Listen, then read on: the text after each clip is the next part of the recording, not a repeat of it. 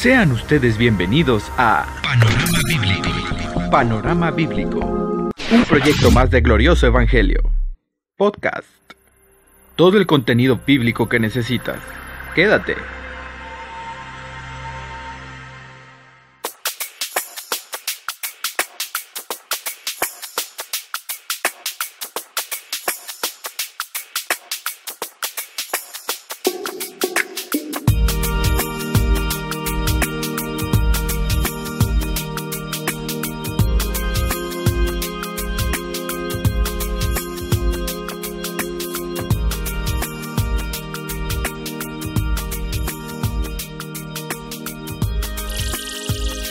Y bueno, les saluda Raimundo Amezcua. El día de hoy se encuentra conmigo un, gran amigo, eh, Cristian Madrigal. ¿Cómo estás?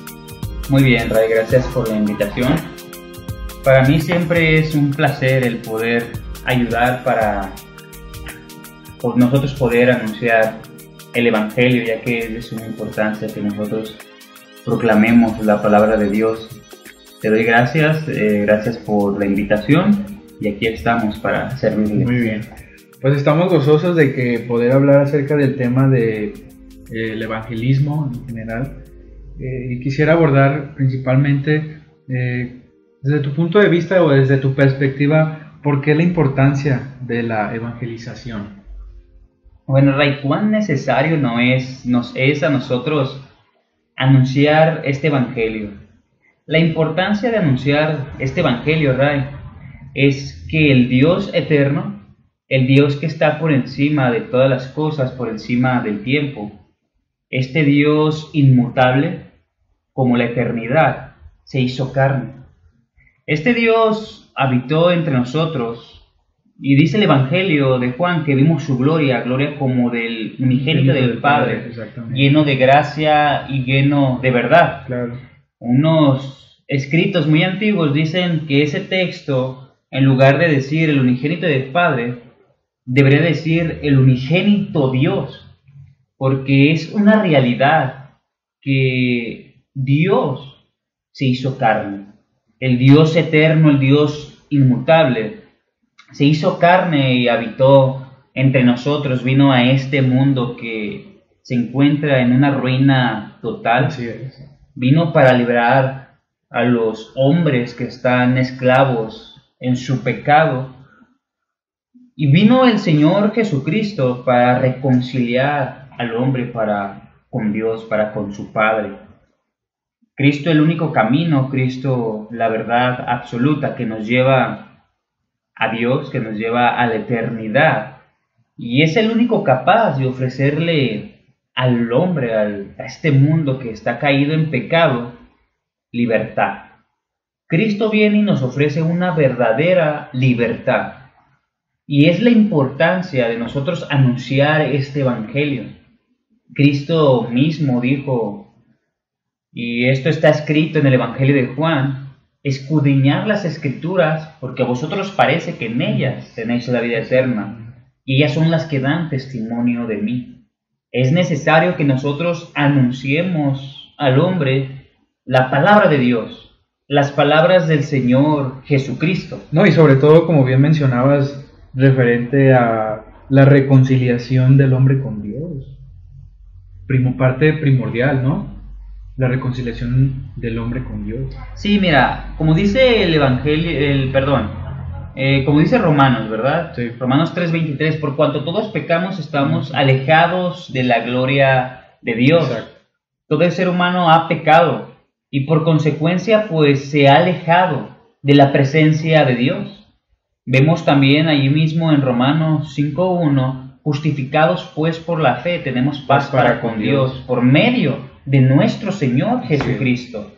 Es Cristo el único que trae la paz al hombre para con Dios, ya que el hombre está enemistado para con Dios. Y es que está en juego la eternidad por la cual va a pasar el alma del ser humano. Sí, nosotros vemos claro también, vemos claro en el Evangelio de Juan, como dice el Señor Jesucristo en Juan 3:19, versículo 20 también, y esta es la condenación, que la luz vino al mundo, hay una condenación de por medio, ¿verdad? Así es. Principalmente el hombre es condenado por darle la espalda a Dios. El hombre es esclavo del pecado, como ya lo hemos mencionado, ¿verdad? Y dice el texto, y esta es la condenación, que la luz vino al mundo y los hombres amaron más las tinieblas que la luz, porque sus obras son malas. Y añade el Señor Jesucristo, porque todo aquel que hace lo malo aborrece a la luz y no viene a la luz para que sus obras no sean reprendidas. Mira, Ray, lo que el texto nos muestra es que el hombre aborrece, aborrece la luz. El hombre odia la luz, odia a Cristo, pero Cristo es poderoso para librar al hombre de la esclavitud y de esta condenación eterna. Y Cristo es el único que le puede dar vida eterna al hombre. Esto es a través de su santa palabra, a través del poder del Espíritu Santo, que el hombre puede ser librado de la esclavitud.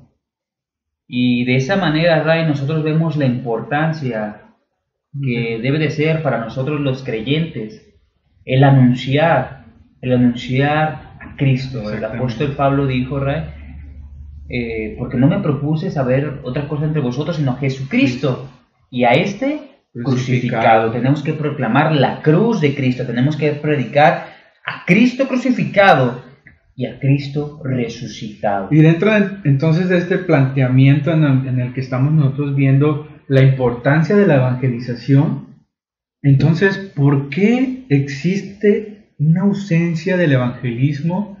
Hablando de contexto en las calles, pues en los lugares donde popularmente la gente acude, hay una ausencia de evangelismo y, y yo lo veo porque, por ejemplo, los testigos de Jehová se han creado una cierta fama de que no, pues que los domingos van y te tocan a tu puerta a las 8 de la mañana y te levantan.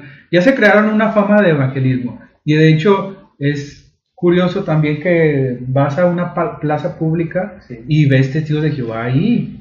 Pero entonces, si nosotros, para los cristianos, para los cristianos estamos viendo ahorita la importancia de la evangelización y acabamos nosotros de ver reflejado en los textos que tú, Cris, nos acabas de mencionar la importancia de la evangelización, ¿por qué entonces esta se encuentra ausente?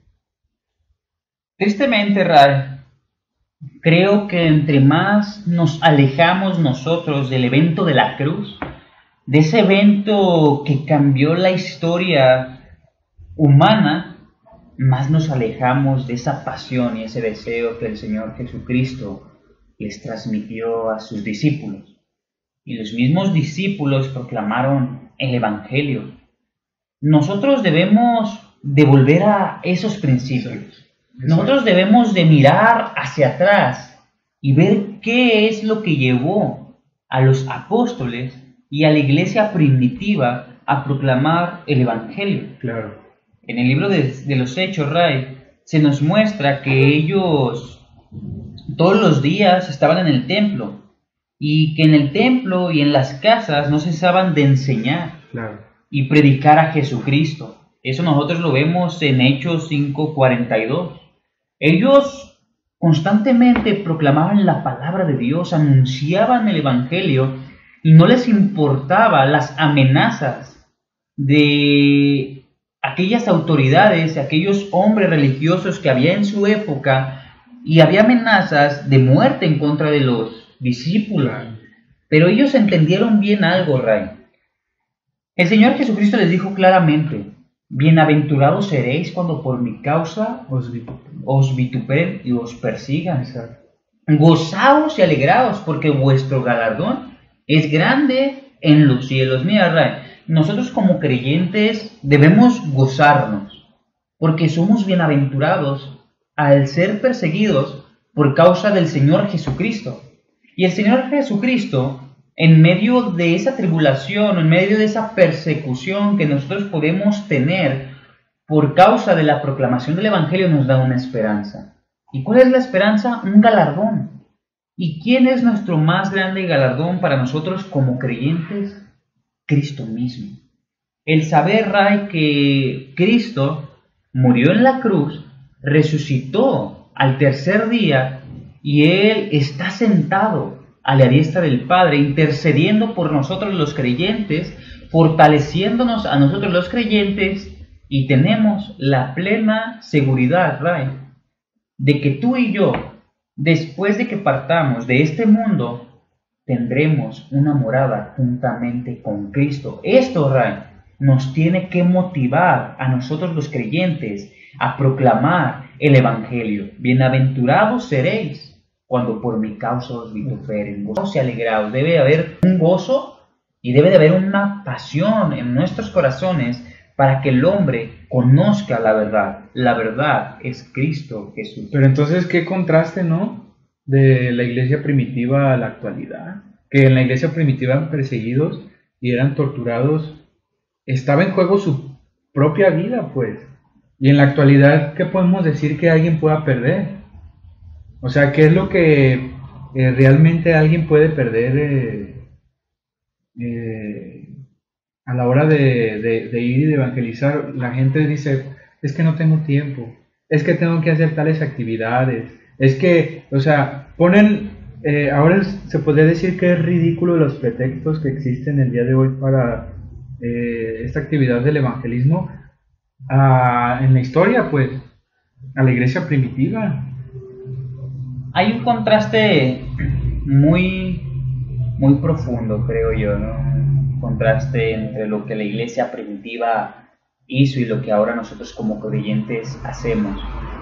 La iglesia primitiva se enfrentaba a líderes, a gobernantes que deseaban matarles aún por proclamar esta verdad, por proclamar al Señor Jesucristo. En persecución, en azotes, en aquel tiempo. Y el día de hoy creo que la mayoría de nosotros como creyentes no nos enfrentamos a estos riesgos que los discípulos y la iglesia primitiva tomó en su momento, ¿no? Claro. Y el apóstol Pablo entendía claramente este llamado del Señor Jesucristo. Ahora, Ray, el llamado de proclamar el Evangelio es a toda la iglesia, a todo aquel hombre que ha sido alcanzado por la misericordia del Señor Jesucristo, porque tú y yo sabemos, Ray, que hemos sido salvos, hemos sido alcanzados por el Señor Jesucristo, y dice el apóstol Pablo en 2 Corintios 4.1, por lo cual teniendo nosotros este ministerio según la misericordia de Dios, es según la misericordia de Dios que nosotros tenemos este ministerio que hemos recibido de Él, no desmayamos. Debemos de entender nosotros como creyentes que así como fuimos salvos por misericordia, este llamado a proclamar el Evangelio es por misericordia. Una misericordia que es mostrada desde que nosotros somos salvos. De hecho, qué bueno que tocas ese punto y perdón que te interrumpa, pero este era precisamente la siguiente pregunta que yo quería abordar respecto al tema. Si realmente está la iglesia obligada, o sea, verlo como una obligación el ir y hacer evangelismo, o es un, deseo que tiene que nacer en el corazón del, en este caso del creyente. Eh, ¿Qué es lo que en este punto eh, se puede decir? Bueno, mira, en el capítulo 4 de 2 de Corintios, el apóstol Pablo aborda profundamente este tema de la proclamación del Evangelio. Y él está concluyendo el tema en el versículo 18 y dice, y todo esto proviene de Dios, quien nos reconcilió consigo mismo por Cristo. Vemos que Dios nos reconcilia consigo mismo por medio del Señor Jesucristo, ¿verdad? Ya habíamos oído, ya habíamos nosotros comentado anteriormente, donde dice Romanos 5.1, justificados pues por la fe tenemos paz para con Dios. Y ese tener paz para con Dios es, ya tenemos una comunión con Dios, ¿verdad? Nosotros estábamos en guerra con Dios por causa de nuestro pecado, desobediente a su palabra, constantemente desobedeciendo su ley. Claro. Le dábamos la espalda a su ley y dice, y todo esto proviene de Dios, quien nos reconcilió consigo mismo por Cristo.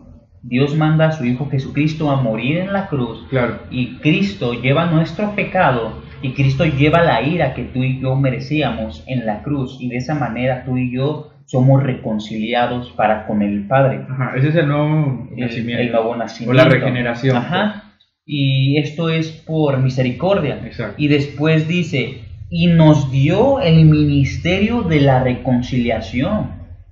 En, ahí en la segunda parte del texto, el apóstol Pablo dice que Él nos dio a nosotros ese ministerio de la reconciliación. Nosotros tenemos que proclamar la palabra de Dios. Porque, nos ha sido dado. Nos ha sido dada la palabra de Dios. Y de esa manera nosotros, proclamando el Evangelio, dice la palabra de Dios en las bienaventuranzas, en Mateo 5, bienaventurados los pacificadores. Nosotros actuamos como pacificadores, Ray. ¿Por qué? Porque vemos a un hombre que dice la palabra de Dios, no hay justo ni a un uno, no hay quien entienda, no hay quien busque a Dios, no hay quien haga lo bueno, no hay ni siquiera uno, ¿verdad? Vemos la condición del hombre que está en pecado. Por los suelos. ¿Verdad? Está caída, en caída. Exacto. El hombre en pocas palabras, Ray, como tú y yo lo sabemos, la escritura dice que el hombre está muerto en sus delitos y pecados. Claro. Y este muerto en sus delitos y pecados en completa ausencia de Dios, alejado de Dios ausente de la vida eterna. Ahora, Ray, nosotros, los que hemos creído en este mensaje, hemos creído en Cristo Jesús, proclamamos y debemos proclamar la palabra de Dios. Ya que a lo largo de toda la historia, Ray, es lo que ha mantenido a la iglesia firme. ¿Por qué? Porque hay una proclamación la proclamación del Evangelio. ¿Quién es el Evangelio? El Evangelio es Cristo mismo, es las buenas noticias para un hombre que está muerto en sus delitos y pecados. Cristo viene y da vida al hombre muerto en sus delitos y pecados y Cristo viene a reconciliar al hombre para con Dios. Claro. El justo Rey murió por los injustos, dice la escritura, con un solo propósito, Rey, de llevarnos a Dios. Este mensaje nosotros tenemos que proclamarlo y como tú dices, es triste que el día de hoy parece ser, Ray, que los cristianos se enfocan más en pelear entre ellos doctrinalmente y yo te lo menciono porque creo que es una realidad, una realidad que todos vemos. Nos preocupamos más por las luchas internas dentro de la iglesia que por la lucha externa. Porque nosotros debemos entender, Ray, que hay una lucha externa en cuanto a pensamientos, cultura, etcétera, etcétera, y nosotros somos llamados para proclamar este evangelio, salir fuera de la iglesia y proclamar en el evangelio, ya sea en camiones, en plazas, en hospitales, donde sea que nosotros nos encontremos y tengamos un tiempo para anunciar el evangelio, tenemos que hacerlo. En todo momento tenemos que desear compasión proclamar este evangelio porque es poder de Dios para salvar. Claro, estoy entendiendo el punto que tú estás explicando porque al principio dije, bueno, creo que se está yendo muy, muy, muy para allá, hablando ya de la regeneración, pero ya cuando lo empiezas a aterrizar, yo empiezo a entender pues que no es cualquier mensaje.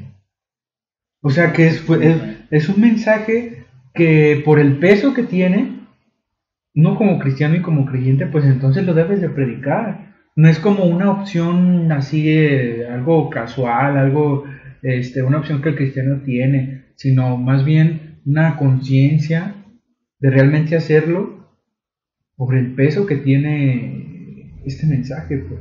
Sí, Ray, la verdad que este mensaje es de suma importancia para, para el hombre. El Señor Jesucristo anunció constantemente que era necesario que él fuera levantado para que todo aquel que en él crea no se pierda, mas tenga la vida eterna. Y él, en otro pasaje del Evangelio de Juan, dice, yo soy el pan de vida, el que a mí viene nunca tendrá hambre, y el que en mí cree no tendrá sed jamás.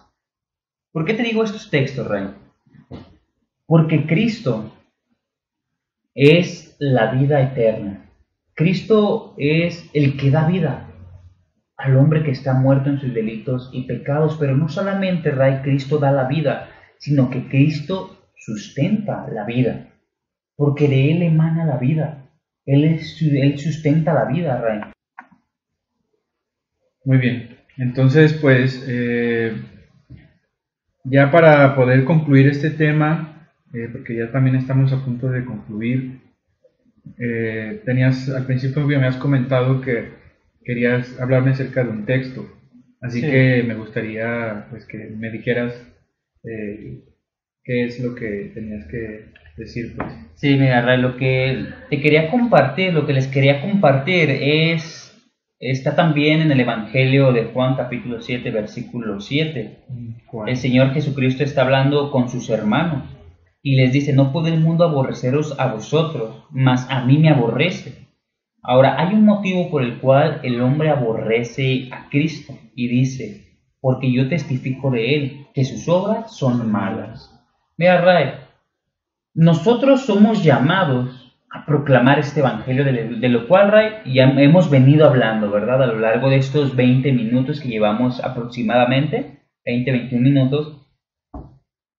Y aquí se presenta, Ray, que el hombre no aborrecía al mundo en ese momento, hablando de los hombres que rodeaban en ese momento y escuchaban la palabra que salía del Señor Jesucristo.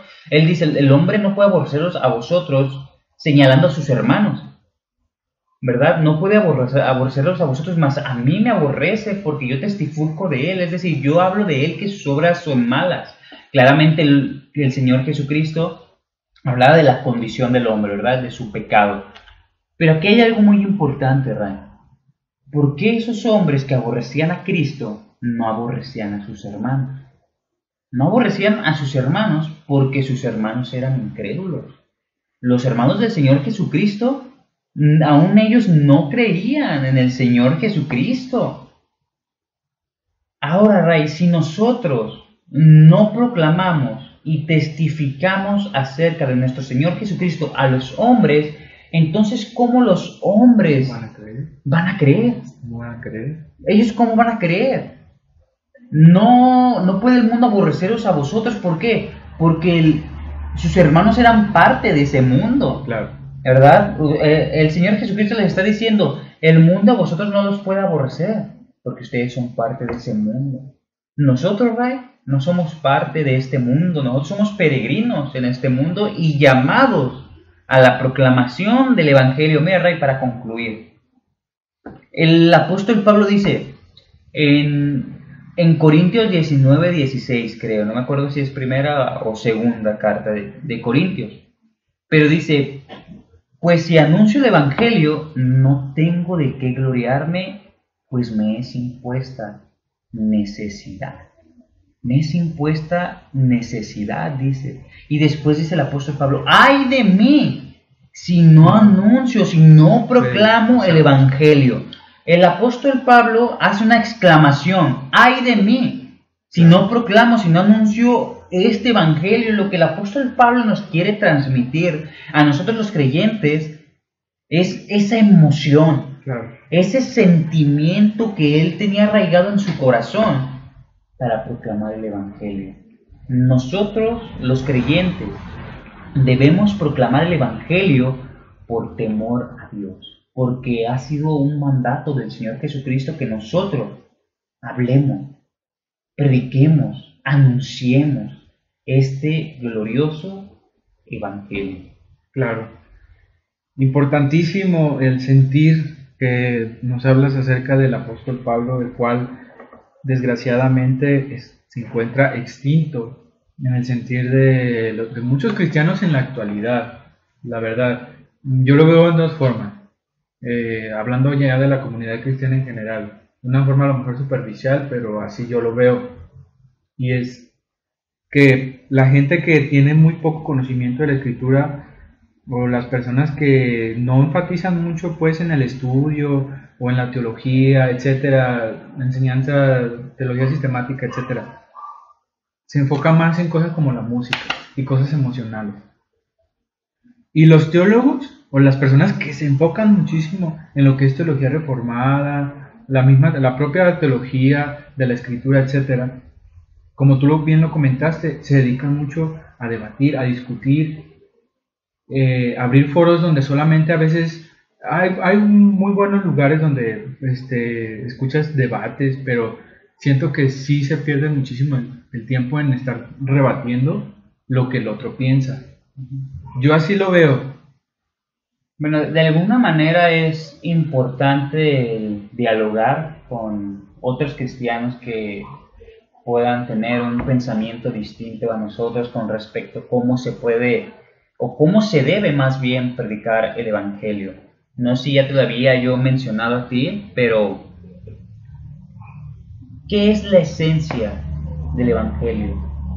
¿Cuál es la naturaleza del Evangelio? ¿Qué es lo principal que se debe proclamar el Evangelio? Todo cristiano. Lo principal es lo que el apóstol Pablo dijo. No me propuse saber otra cosa entre vosotros, sino a Jesucristo y a este crucificado. Claro. Porque nosotros vemos también en, el libro de los Hechos cómo los discípulos anunciaban y ellos decían, porque no hay otro nombre bajo los cielos de los hombres por el cual podemos ser salvos. Claro.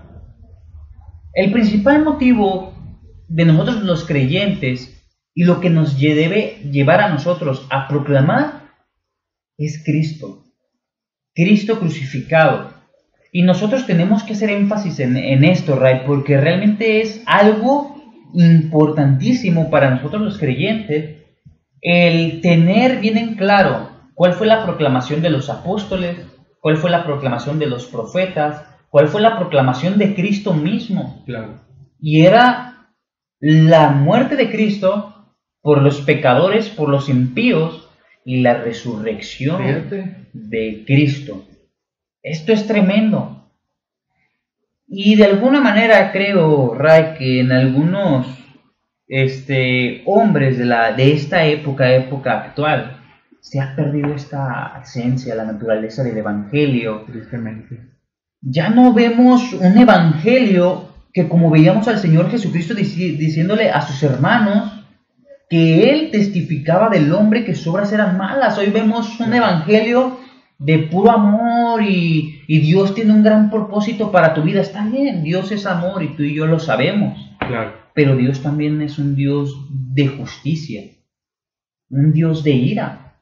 La Biblia dice que Dios está irado contra el impío todos los días y eso no lo podemos nosotros quitar de la Biblia, eso lo dice la Escritura, es la palabra de Dios es inspirada por Dios. Claro. Hoy vemos un mensaje que tú puedes ser cristiano y puedes vivir como te dé la gana.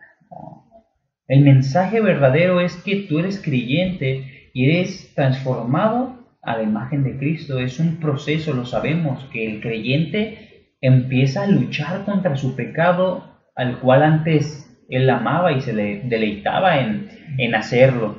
Pero hoy Tristemente y desgraciadamente en la actualidad, Rae, creo yo que vemos a muchos anunciar un evangelio, por decirlo light, un evangelio muy ligero, un evangelio donde no le hables al hombre de su condición de muerte, de su condición de pecado, que está esclavizado al pecado, no le hables de la ira, no le hables del infierno, no le hables de la condenación eterna, y van quitando todas estas piezas del, rompecabezas, donde no vemos un rompecabezas completo. Para ver nosotros el rompecabezas completo, Ray, tenemos que poner cada pieza en su lugar. Y no podemos quitar nosotros ni añadir a este rompecabezas, por decirlo así, por dar un ejemplo, ¿no? La Biblia habla claramente de la condición del hombre, de quién es Cristo, de su divinidad de Cristo, de quién es el hombre en su estado caído, en su estado de muerte espiritual. Y esto nosotros lo tenemos que anunciar, porque si el hombre no está esclavizado al pecado, si el hombre no va directo hacia la muerte eterna, hacia la condenación eterna, entonces tú y yo, ¿qué, qué anunciamos? Tenemos que nosotros anunciar aquel y aquel único hombre que los puede librar de la condenación eterna, Cristo mismo. Y sobre todo ignoramos las palabras del mandato de Cristo, ¿no? Y, y hacer discípulos, vayan y enseñen todas las cosas que yo les enseñé. Así es. se, ignoras pues. Se ignora completamente, creo yo, porque hablamos de una ausencia de un verdadero mensaje, de un verdadero evangelio pero también hablamos de la ausencia de esta proclamación de este evangelio. Hoy es muy escaso. Así es. Y yo quiero motivar a aquellos que nos escuchan que escudriñen las escrituras principalmente. Esdras 7.10 dice claramente el texto, lo recuerdo más o menos así, y dice, Esdras preparó su corazón para adquirir la ley de Dios. Nosotros como creyentes, nuestros corazones son preparados por Dios mismo. Cuando nosotros somos regenerados y nacemos de nuevo. ¿Para qué? Para un propósito, para adquirir la ley de Dios, para, para escudriñar, para estudiar la ley de Dios. Y después de, dice allí en Esdras, y para anunciar, para practicarla, perdón, dice, para practicarla. Mm. Es decir, yo como creyente, mi corazón es preparado por Dios en la regeneración, nazco de nuevo, tengo deseo de leer la palabra de Dios, de escudriñar la palabra de Dios, de aprender la palabra de Dios, de aprender qué es lo que la escritura de Dios me dice a mí, me enseña a mí para un crecimiento espiritual. Que son los síntomas de un nacido de nuevo. Que son los síntomas de un nacido de nuevo, desear la palabra de Dios. Después de que nosotros deseamos la palabra de Dios, se deben de manifestar los frutos como creyentes la práctica de la piedad cristiana. Y una vez que nosotros pasemos por este proceso, no quiero alargarme en la explicación, pero dice que Esdras proclamó un propósito, rey, un propósito por el cual Esdras, Esdras preparó su corazón, aprendió de la palabra de Dios practicó la palabra de Dios y después dice, para enseñar a Israel sus estatutos y decretos. Cada creyente, Ray, que Dios le ha salvado, cada creyente que ha escudriñado la palabra de Dios, porque como dices tú, es algún síntoma, ¿no? El que un nacido nuevo estudie, escudriñe, desee la palabra de Dios y también surgen los frutos. Exacto. Que es la práctica, ¿verdad? Es la práctica cristiana. Y es para, dice, que Esdras eh, pasó por este proceso para anunciar a Israel sus estatutos y decretos. Nosotros tenemos la responsabilidad de anunciar este evangelio y poder decir como Pablo realmente dijo, ay de mí si no anuncio, si no proclamo este evangelio, esta exclamación que hace el apóstol Pablo nos debe de motivar a cada uno de nosotros los creyentes. Anunciar el evangelio, estos sentimientos, estas emociones que, que estaban dentro del corazón del apóstol Pablo y él las da a nosotros en un destello de exclamación. Nos debe de motivar a proclamar el Evangelio como iglesia, como iglesia del Señor Jesucristo. Todo creyente que ha creído en Él debe de proclamar a un Cristo resucitado. Claro. Un Cristo, mm, sí crucificado, pero un Cristo que resucitó. La fe no es una fe privatizada. La fe es una fe que se tiene que proclamar, que se tiene que enseñar, tiene que ir a, a dar este mensaje. Claro.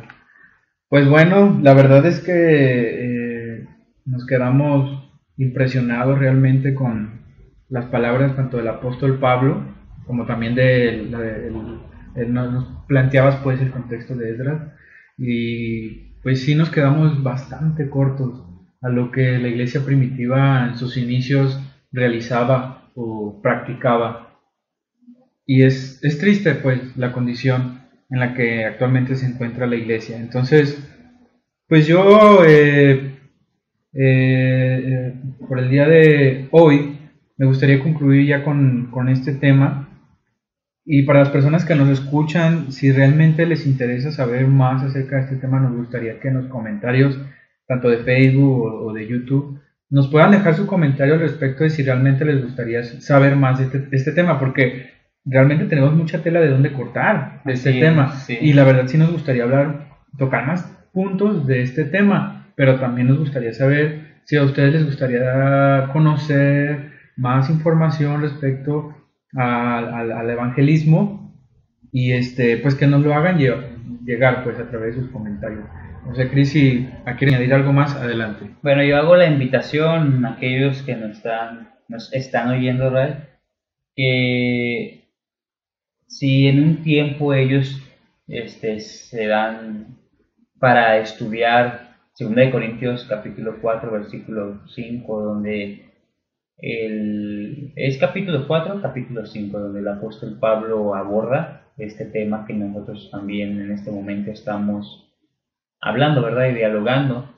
Y quiero terminar con estas palabras del apóstol Pablo en, precisamente ahí, en 2 Corintios capítulo 5, 3 versículo 11.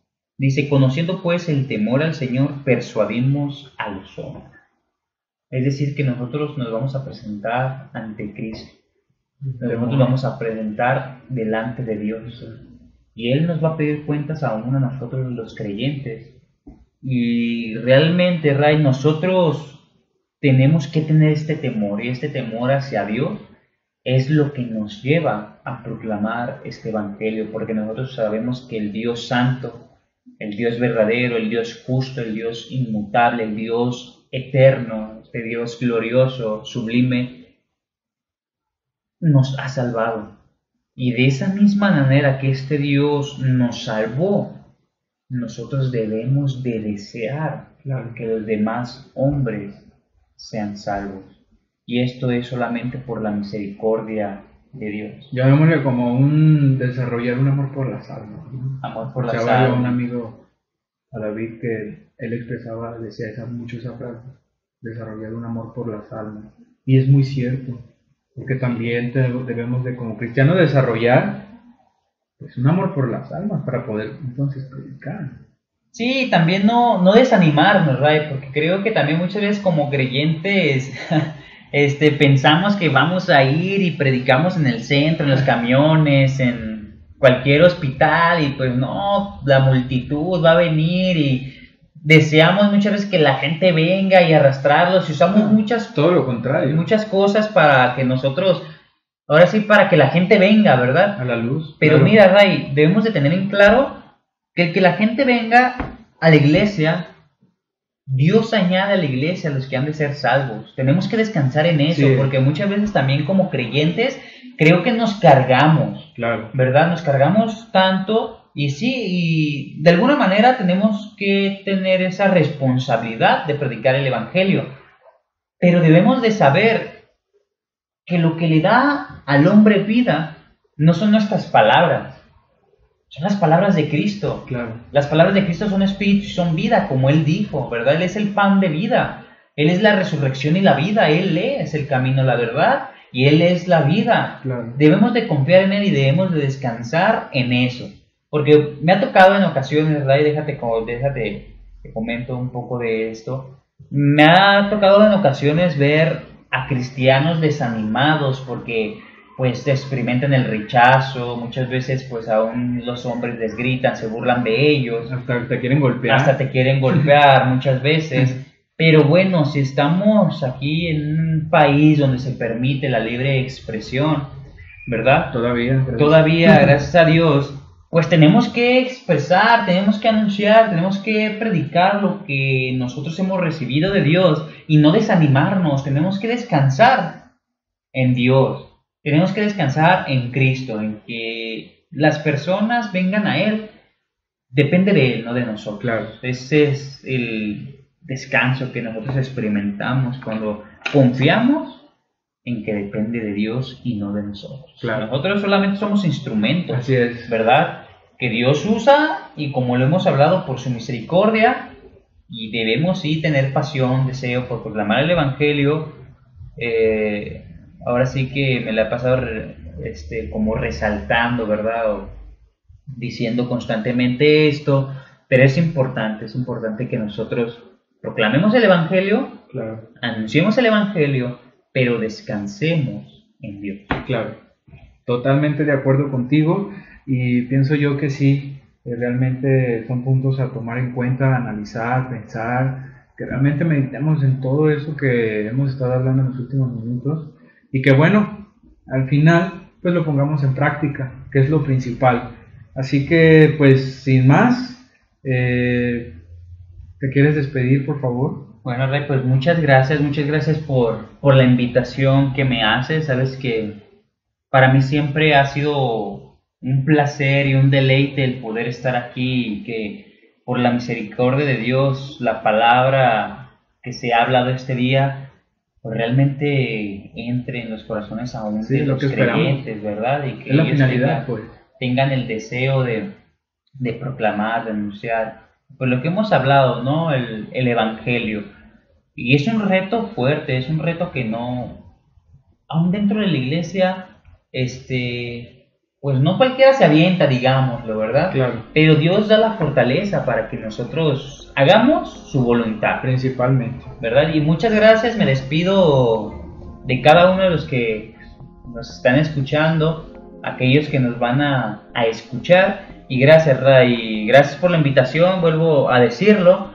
Y esperemos que haya una segunda parte, tercera, cuarta, ahora sí que las que, las que sean necesarias. Las que sean necesarias para aportar, ¿verdad? Es que de hecho hay mucha tela de donde cortar, como ya lo había mencionado. Y pues a través de esta conclusión un poquillo media larga de, mi amigo Chris, pero como siempre, este, pues edificándonos, y que es lo importante. Así que pues sin más, me despido y pues muchas gracias por haber escuchado este podcast. Esperamos sus comentarios, ya sea en privado, por correo. Eh, tenemos nuestras redes sociales, estamos como Glorioso Evangelio, tanto en Facebook como en YouTube. Y pues a través de esas redes sociales nos pueden escribir. Nuestro correo es glorioso evangelio, o sea, glorioso evangelio con p al último, arroba gmail.com. Les agradecemos mucho y pues hasta la próxima. Hasta la próxima, ¿verdad?